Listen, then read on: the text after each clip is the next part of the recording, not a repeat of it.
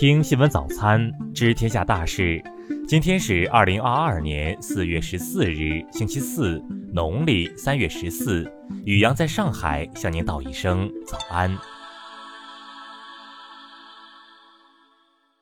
先来关注头条新闻。近日，据长春公安宣传，德惠市一居民刘某京通过微信群和朋友圈发布信息，贩卖非生活必需品麻辣烫，并利用志愿者身份送货上门。因其拒不执行紧急状态下的决定，违反当地防疫规定，德惠市公安局依法给予其行政拘留的行政处罚。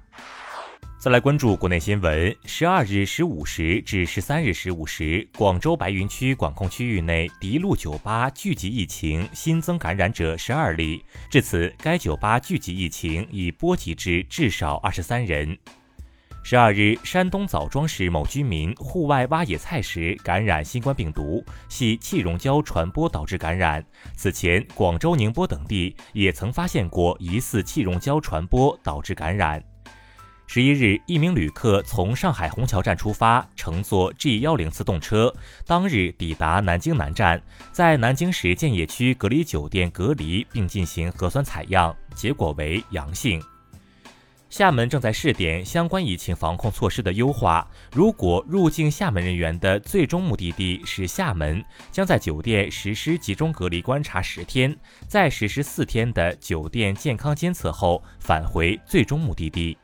十三日一天，上海市新国际博览中心方舱医院预计将有六千七百名患者出院，包括四千六百余名来自浦东新区的患者，他们将返回居住地接受居家隔离监测。十二日，国家知识产权局在官网发布通知，要求以零容忍的态度持续严厉打击商标恶意注册行为，更加聚焦人民群众关切和社会舆论关注。十三日，上海市市场监管局发布疫情防控期间电商经营活动合规警示规定，电商不得趁疫情利用盲盒销售形式清除库存积压商品。十三日消息，康师傅上海地区业务员称，老坛酸菜方便面已在上海重新上架，并且卖光了，仓库都空了。再来关注国际新闻。当地时间十三日，俄罗斯联邦侦查委员会主席巴斯特雷金下令就乌克兰可能使用有毒化学武器一事进行调查。俄罗斯第一副总理安德烈·别洛乌索夫十三日称，西方国家正试图对俄罗斯实行全球经济封锁，但完全封锁是不可能的。美国《华盛顿邮报》一项最新数据显示，美国每天有超过四十名儿童因枪击事件失去父母。十二日，拜登在艾奥瓦州发表讲话，在谈及乌克兰局势将导致的粮食危机时，误称中国为最大的小麦生产国之一，这是继十一日之后拜登第二次出现口误。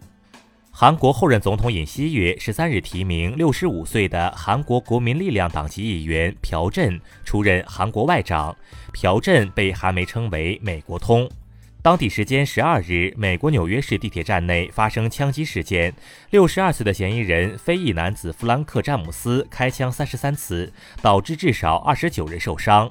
当地时间十三日，希腊总统卡特里娜·萨克拉罗普卢新冠病毒检测结果呈阳性。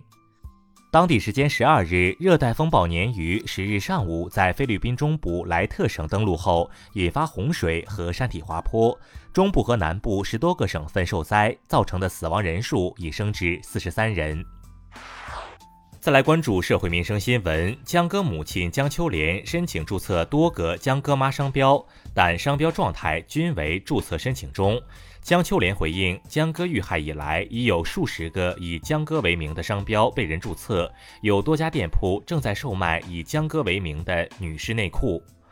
上海近日查获三起不法商家通过涂改生产日期、销售临近保质期或过期失效的消毒酒精谋取暴利案件。过期或临近保质期的消毒酒精达不到应有的消杀效果。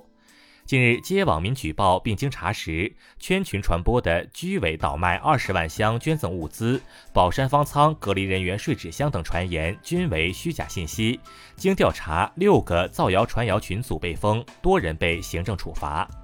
商家售卖四万元天价女性内衣，称能治妇科病。十三日，福建消委会介入调查后，商家如数退费。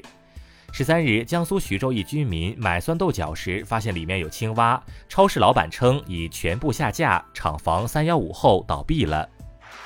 再来关注文化体育新闻。十二日，二零二二年优秀运动员本科保送推荐名单公示。保送推荐名单显示，花样滑冰运动员朱毅拟保送北京大学，他也是八百七十三人中唯一拟保送北大的运动员。十二日，青岛足球俱乐部正式致函青岛市足球运动管理中心，就俱乐部退出中国职业足球联赛的情况进行了说明。中国足协于十三日下达通知，将本赛季各级职业联赛的国内转会窗口关闭时间向后推迟。